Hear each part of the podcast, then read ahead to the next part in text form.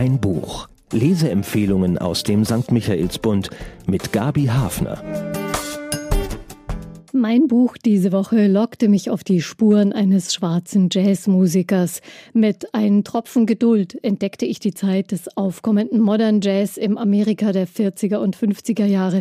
Und das war eine Welt, in der die schwarzen Protagonisten dieser Musik bewundert und umschwärmt wurden, aber nicht gleichberechtigt waren. Der Autor ist William Melvin Kelly, ein Vorreiter des schwarzen Bewusstseins, der Wokeness.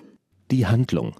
Mit fünf Jahren wird Ludlow Washington von seinem Vater in einem Heim für blinde schwarze Kinder abgegeben. Nicht genug zu essen für die ganze Familie. Dort werden die Kinder brutal behandelt. Mobbing mit körperlichen Misshandlungen ist ganz üblich. Aber alle bekommen eine musikalische Ausbildung. Das ist so ziemlich die einzig akzeptierte Möglichkeit für einen blinden schwarzen Jungen, nicht als Bettler zu enden. Ludlow bewirkt wahre Wunder auf der Trompete. Mit 16 wird er von einem Bandleader aus dem Heim freigekauft. Bis zu seinem 18. Geburtstag wird er in seiner Band spielen. Es geht in eine Kleinstadt im Süden und Ludlow macht dort erste Erfahrungen auch mit der Liebe. Mit 18 ist er verheiratet, hat eine kleine Tochter. Seine musikalische Reputation reicht weit über die Grenzen der Kleinstadt hinaus. Es zieht ihn nach New York. Eine bekannte Sängerin möchte ihn engagieren. Seine biedere junge Frau geht diesen Schritt nicht mit ihm. Er muss alleine ziehen. Seine erste Liebe scheitert also. Ludlow macht Karriere, gründet seine eigene Band. Modern Jazz ist jetzt die angesagteste Musik. Dass es mit seiner Ehe nicht funktioniert hat, es schmerzt ihn lange. Da tut sich nach vielen Jahren eine neue Liebe auf. Wie sieht sie aus? fragt Ludlow seinen alten Weggefährten. Dunkle Haare, dunkle Augen und die Haut so weiß wie Reis. Mit Dragon hat Ludlow ein Zuhause gefunden und genießt es. Die beiden stellen sich ganz aufeinander ein, bis die junge Frau schwanger wird. Noch heute sind Ehen zwischen Schwarzen und Weißen nicht gerade selbstverständlich. Damals ein absolutes Tabu. Die Geschichte steuert also auf einen Wendepunkt zu. Ludlow stürzt in eine Krise und in ein Karrieretief. Der Autor William Melvin Kelly wurde 1937 in New York geboren, in der Bronx, wo viele Italoamerikaner lebten. Schon als Schüler bekam er eine Vorahnung von Ausgrenzung.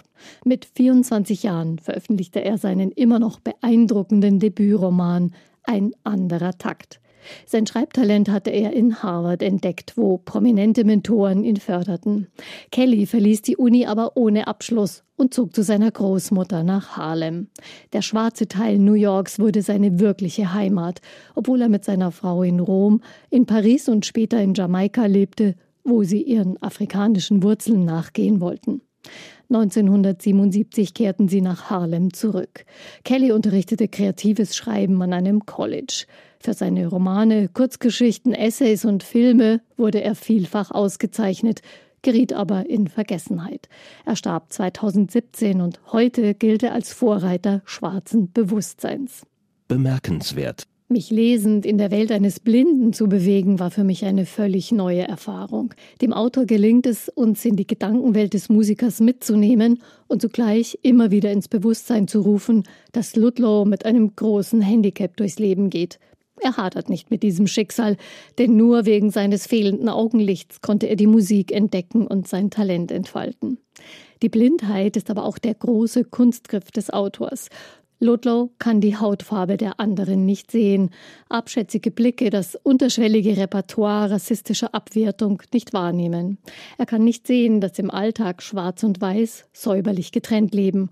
Umso schockierter ist er zu entdecken, dass seine Liebe über die Rassenschranken hinweg einen so großen Mut verlangt, dass dies seine Partnerin überfordert.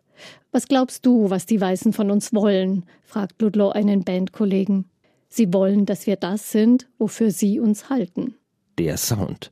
Mit der emotionalen Wärme des Blues erzählt der Autor eine Geschichte, die vom leisen Optimismus eines jungen Mannes getragen ist, der eine große Begabung hat und hartnäckig an sich arbeitet. Erzählerisch beherrscht Kelly das richtige Timing, wie im Jazz, wenn nach einem Solo wieder die ganze Band einsetzt oder ein musikalischer Bogen endet. Der Roman lebt vom Kontrast. Der große Sound der Bühne, die Ereignisse in der Außenwelt, sie werden immer wieder abgelöst von den leisen Tönen aus der Innenwelt des Protagonisten. Erstaunlich konsequent lenkt der Autor durch das Geschehen mit der Wahrnehmungsweise seines blinden Protagonisten. Stimmen, Dialoge und Klänge leiten ihn. Die visuelle Welt bleibt außen vor, es sei denn, Ludlow lässt sie sich beschreiben. Der Augenöffner-Effekt am Ende ist umso größer, auch für uns Leser. Für wen? Jazzfans können sich an dieser bemerkenswerten Musikerkarriere freuen, mit Anleihen bei den Großen der Zeit wie Charlie Parker, Bud Powell oder auch Dizzy Gillespie. Und absolut auf seine Kosten kommt auch, wer es liebt, Menschen mit ihrer Entwicklung zu erleben. Mit dem blinden Ludlow schuf Kelly eine Persönlichkeit, die durch Härten, Höhen und Tiefen geformt wird. Eine schier grenzenlose Begabung, die hart mit der Gesellschaft der Rassenschranken zusammenstößt. Brechen wird ihn das nicht, weil er sich weigert, in Stereotypen zu denken. Wenn man da oben steht und versucht, was Gutes hinzukriegen, hat man keine Zeit, über diesen ganzen Schlamassel nachzudenken, sagt er. Zahlen, Daten, Fakten. Mit einem Tropfen Geduld hat William Melvin Kelly das brillante, warmherzige Porträt eines genialen Musikers geschaffen, der im Privaten beinahe tragisch scheitert.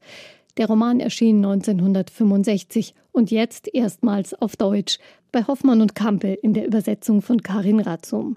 Und dort ist auch sein erster Roman noch im Programm. Ein heutiger Autor hätte dem Buch sicher einen Soundtrack hinzugefügt, aber den können Jazzfans ja selber bestücken aus dem Repertoire der Zeit. Knapp 300 Seiten umfasst der Roman und ist für 24 Euro erhältlich in der Buchhandlung Michaelsbund oder online auf michaelsbund.de. Ein Buch. Ein Podcast aus dem katholischen Medienhaus St. Michaelsbund, produziert vom Münchner Kirchenradio.